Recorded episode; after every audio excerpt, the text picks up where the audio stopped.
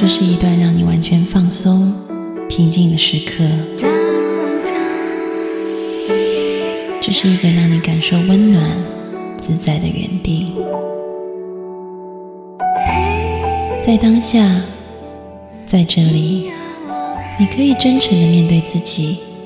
我是你的心灵守护者，我是安安老师。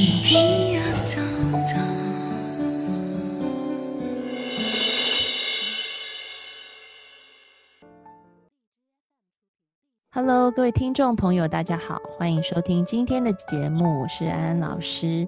我们在上一集节目当中访问了音乐治疗师石静杰，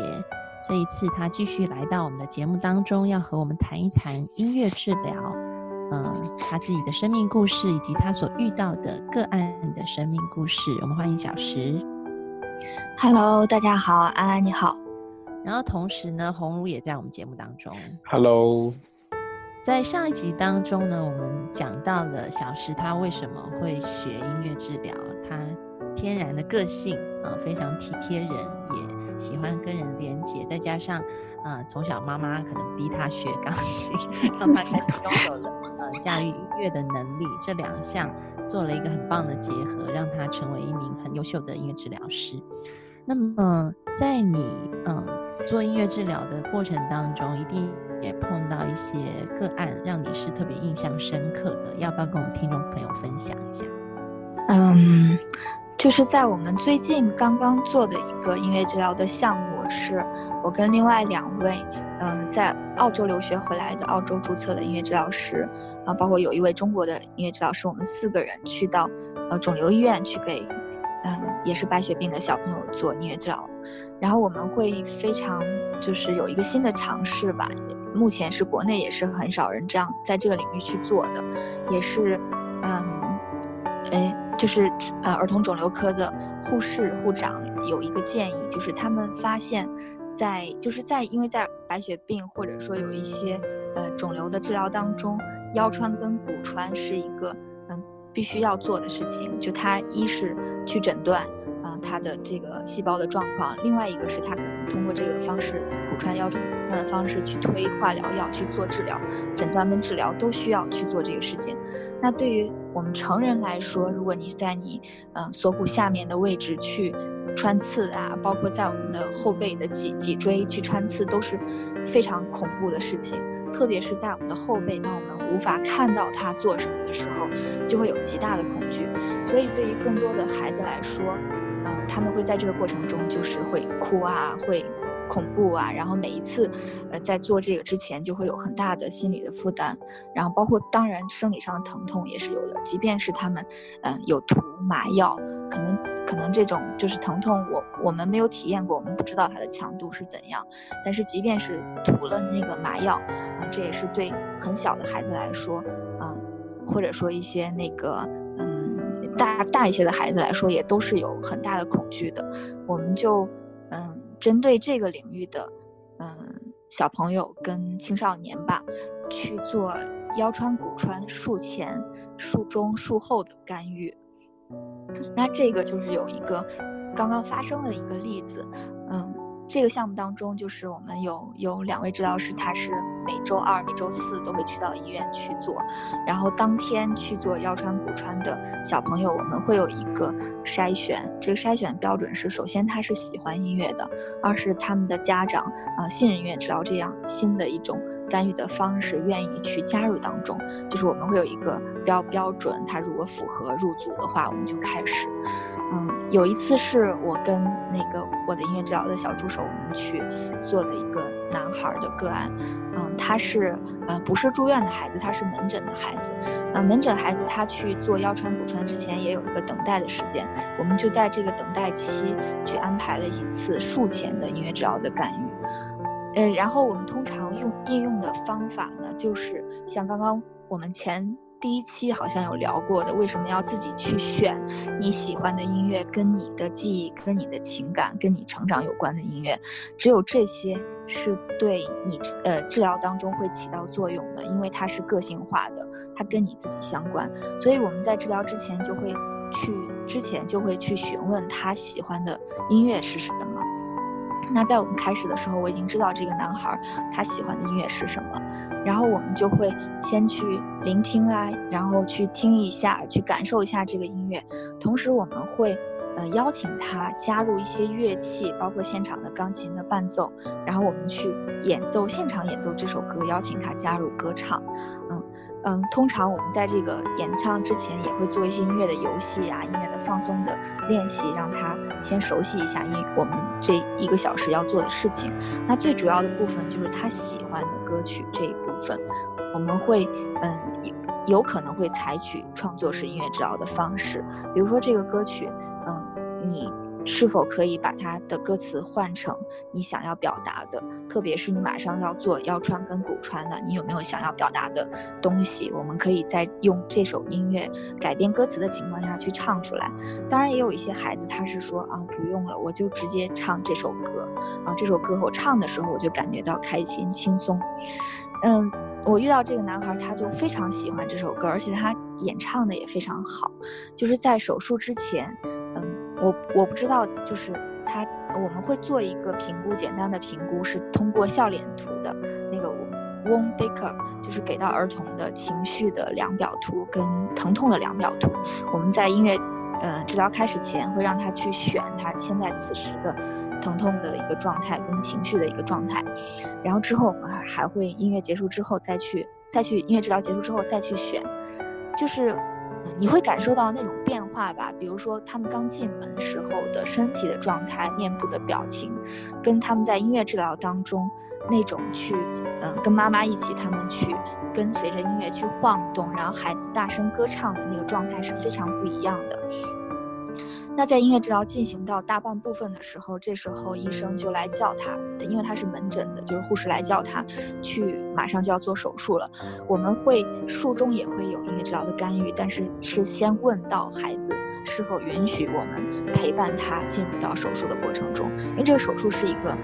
相对简单的手术，它并不是一个需要就是穿上隔离服去到无菌的环境中，嗯，它是允许，就是医生也是允许我们进入的，这是前期沟通好的。孩子就说可以，那我们就简单的跟他说，在手术过程当中，我会带着音箱过去，会放这首曲子，我也会捡了一个小乐器，一个小中琴，会在当中去演奏这个，嗯，乐曲当中非常主要的旋律，在旁边去伴奏它，然后会带上一些小的沙锤啊，这样子辅助的，我们就跟他一起进入到手术的过程当中。那手术当中呢，嗯，医生需要一点点时间前期的准备啊，准备药品呀、针管啊，然后这些，然后我们就已经开始进入到这首歌的音乐的聆听当中了，加入了一些乐器，包括一些对话，去，其实主要的目的是我们还是保留它，舒服、积极。的资源的一部分，同时也是另外一种转移他的注意力，让他把更多的注意力关注到音乐的聆听方面。然后在过程当中，然后呃，真正手术开始的时候，我就告诉他，因为他他腰呃腰穿的时候要完全蜷在一起，啊，这个时候唱歌呢是有一定的难度的。然后我就呃音箱在他旁边，我是我跟小助手在旁边，我们有演奏乐器，我就说，如果你愿意的话。你你如果相信这首音乐，你非常喜欢，嗯，你愿意的话，你是否可以在手术当中也轻轻的跟随一起唱？因为歌词他完全都记得了，我们也不需要给他放一个歌词在面前。他说他愿意，所以这次的腰穿跟骨穿的过程中，在腰穿过程中，他是边唱边做完手术的。嗯，就是在那个过程中，其实我有一点点抽离出来，就抽离出治疗师的感觉。就是会很触动，就是如果是在这个在极端的手术的情况下，孩子他自身你会感受到他自身的这种强大的生命力，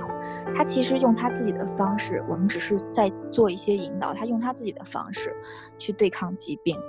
然后如果我可以把我的恐惧，可以把这种疼痛用歌声唱出来，或者说我已经转化了某种程度上，当你大声的去唱出来的时候，啊。没有特别大声，小就是小声的去唱出来，跟我们有现场的音乐的伴奏。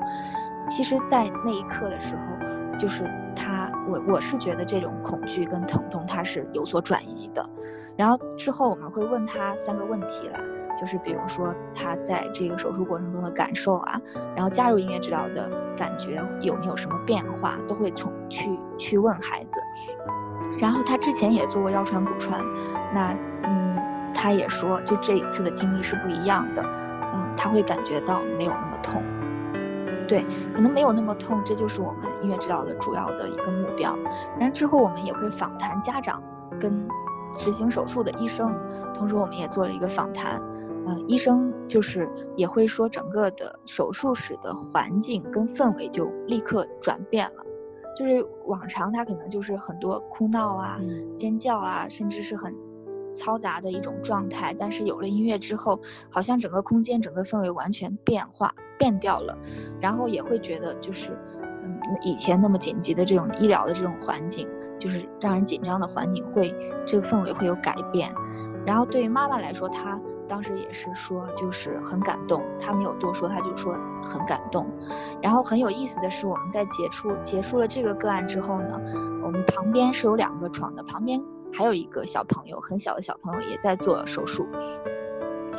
然后他妈妈恰巧就是音乐老师，嗯，他看到我们这些乐器之后呢，他也拿了一个，本来小朋友在哭，他也拿了一个乐器，就拿了一个小中琴，因为他妈妈正好遇到的是个音乐老师，他就拿着去跟他敲，敲了一个类似小星星这样子的，就是你会发现就是。嗯，即便是那边不是在不是真正意义上的音乐治疗，然后母亲也可以通过这样的乐器去跟小朋友互动，也是转移了他的注意力，他就不哭了。对，但是可能不是每一次这个手术当中的音乐治疗都会像这一次一样，就是这个是每一次都是不同的。但是给我印象比较深刻的就是。嗯，在手术当中，他去唱出来他喜欢的这首歌，那个那个瞬间，我会觉得，哎，我们所做的这些尝试，就是为了他不那么痛，不那么恐惧，好像有了一点点效果。对，那个时候是是就是最近以来，就是我们做个案，就是给我留下来比较印象深刻的一次。我想那个腰穿可能在那个分娩的时候，我看我妹妹。打完无痛还是丝袜一直在 叫，就是还是很痛。我在想这样子的一个，比如说用音乐治疗来减轻疼痛，或者是去经历某一些可能在医疗过程当中的不舒服的感觉，是不是也会在其他的病房里面看到呢？呃，是的，就是呃。音乐治疗在疼痛减缓领域，就是其实其实已经有很多研究，已经很多临床的实践了。就比如说我之前在，就刚刚你提到的，在这个孕产的领域，嗯，中，嗯，我们大陆目前也是有音乐治疗师在这一块儿去做的。之前我在德国学习的，我们很重要的一个就是，嗯，会比如说针对儿童跟青少年的偏头痛啊，然后包括一些长期的这种。非恶性的这种疼痛啊，嗯，这种长期疼痛，我们都是有一些音乐治疗的方法去呃应对的。就是它在就是疼痛减缓领域，其实是已经有很多研究、很多呃临床的实践了。我我我在想，会不会其实这个效用它不仅仅是减轻了当时的疼痛？我刚才做了一个很很很呃挺跳跃的一个联想，因为。你看，我们平常看电视啊、看电影啊，其实都会配 BGM 嘛，background music 就是那个背景音乐。很多时候，如果你把一个背景音乐，我曾经看过一个纪录片，就是说，如果你把一些电影的背景音乐关掉之后，整个画面都会变成很很奇怪的。所以我我会在那边想着，如果一个人他也能够给自己的生活的这些体验里面配上了一个这种的。背景音乐，而且这种背景音乐是完全能够去表达他自己内心的感受。有些感受他可能是一些想象，呃，但例如一个小孩子，他能够在去面对手术这种可怕的场景的时候，那种音乐，他能够给他点勇气，给他点力量，还有一种陪伴的感觉的话，他会不会就是说能够，呃，在这件事上面能够产生出一些意义出来，就不仅仅是减轻疼痛那么那么简单。因为为什么会有这个想法？其实。啊，我最近在学习这个叙事治疗的过程当中，其实音乐也是个很重要的谈论对象。因为我们有些时候喜欢一个音乐，其实它里面是有某种的我们自己建构的那个价值和认同在这里面。那如果一个人他在面对这个挑战的时候，能够有一种自己认可的、自己能够产生共鸣的那么一种声音去陪伴的话，呃，他会不会有些更丰富的一个一个一个产产出，而不仅仅是减轻疼痛？我不知道小徐你会怎么看我这个想象？嗯，是的，因为我们我们在这个比较特殊的医疗的环境当中，我们会把目标设置的简单一些，比如说就聚焦在他手术前的恐惧的情绪减减少，然后包括是减缓他的疼痛嘛，嗯，但是更多的时候就是嗯，就是因为他的音乐治疗在在比如说医院场景也好，或者说摆脱医院场景，它更多起作用的其实就是像你说，它是在。跟我们的情感情绪、跟记忆都是有很多相连的。嗯嗯，我举个例子吧，就是比如说在医疗环境中，针对白血病的孩子，我们更多，我们也可能会，比如说，嗯，像创作式的音乐治疗，它不仅是能表达他的心声，从另外一方面，它可以，也可以，嗯。提升他的自我价值感，或者说增加他一些掌控权，就是自就是，因为在医疗的领域当中，呃，病人是很少有选择的权利的，他是更多是处在一种被动甚至被入侵的一种。然后是，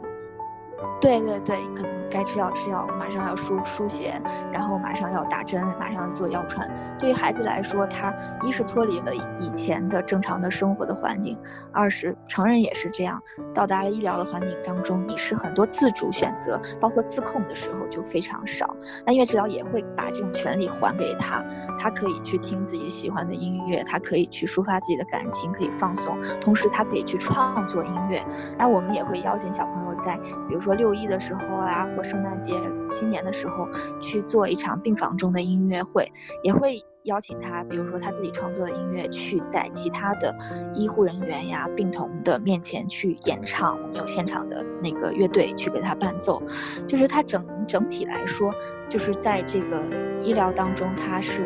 就是人文治疗，就是补充了医疗当中他欠就是传统医医学欠缺的这一部分，然后提升他的自信心。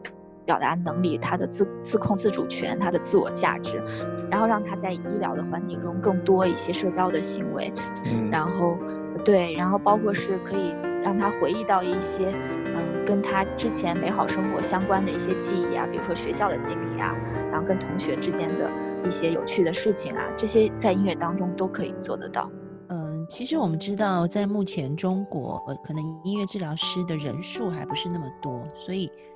嗯，可能有很多听众，如果他们，呃，无论是自己或者是家人生病了，在医院里面可能是找不到，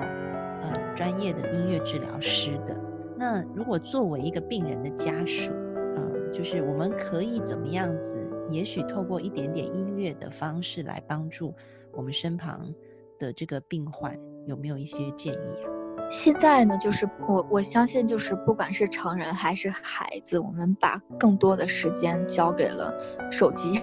交给了网络。就是我在我我们工作的当中，也会看到很多小朋友，就是比如说他出现了情绪的问题，嗯，可能他的家长给到他转移这种情绪的方式，就给他 iPad，让他去看什么片儿，嗯，可能有些小朋友就要玩游戏啊，然后嗯，去刷抖音啊，去刷呃，去刷一些这。这种就是，嗯，他们很很习惯的方式，很有依赖的方式去转移他这种注意力。对，嗯，如果是大家可以就是尝试做些什么，我觉得，嗯，可能会相对来说比较困难。就是一是就是，除非孩子非常喜欢音乐，那家长也会意识到，嗯，就是音乐的聆听可以对他有所帮助。比如说，在就是睡前的时候，可以有一些轻柔的音乐呀，然后可以是妈妈陪着小朋友，可以通过音乐的聆听，或者是说一些知心的话，然后哄他入睡。嗯，这个就相比用手机跟 iPad 去陪伴他，我觉得是更有更有品质的。嗯，但是在目前的医疗环境中，或者是现状当中。就是比如说，现在的医疗环境中，他们很多是四个人一个病房，然后可能就会有不同的人在刷不同的手机的声音，有电视的声音，整个的医疗的整个环境是比较嘈杂的。但是我觉得，就是如果是可以用到音乐的一些简单的聆听，包括孩子喜欢的音乐，嗯，这就需要就是妈妈爸爸就陪护者、照顾者需要更多的耐心跟心思去花在真正有品质的陪伴，嗯，这对于照顾者来说也是很难的，因为他们也能肩负着很大的心理的压力，他们自身也需要被照顾。对，所以就是我们，比如说在中山一的音乐治疗的项目，虽然音乐治疗师很少，但是相对来说，我们就会把能做的，就是比如说像家长的音乐，呃，治疗的减压的活动啊，包括给到医护人员的自我关怀的活动啊，就可能是把这一个病区当成就是就是很多个领域，我们都尝试去工作，然后这需要时间，就需要大家家长也也需要有意识认识到，哎。音乐真的是有一些作用，然后我可以花多一些心思去在这上面去陪伴小朋友。现在我们知道要找心理咨询师，可能就透过一些网络平台是可以找到的。我们想要找音乐治疗师，要怎么样找到呢？目前是我们是有两个主要的。呃，机构或者说学会协会再去做这个专业的认证，但是全国统一的还没有，就是这个职业的发展还是职业化的发展还需要一点时间，就像心理学、心理咨询初期一样，嗯，然后现在比较多音乐治疗师的城市可能还是集中在北京，上海也有也有，然后四川成都，然后广州，然后像他也是跟那个。培养这个人才的高校所在地有关，你比如说江西中医药学院也有啊，它可能在江西也会有，然后杭州现在也有这个专业，它可能杭州也会有一些，然后上海音乐学院有这个专业，上海也会有一些，就是它总体来说还是一个非常相对非常少的一个一个数量，对，所以就变成说它并不是我们就是在呃私人。可以去找到，还是要透过一些大的机构，比如说像是医院、呃精神科里面再去询问有没有音乐治疗师这样子的一个方式，是吗？是的，是的。一个假设性的问题，就是说，小石，你有没有想过，你希望通过你自己的这个工作，呃，会给那些接受这个服务的人带来一些什么东西？但但我我会把它限定在某个更更具体的范围里去描述。你希望，例如那些接受过你的帮助一些孩子，他可能在，嗯，三年或者五年之后，对这件事情会留下些什么印象？你有些期待吗？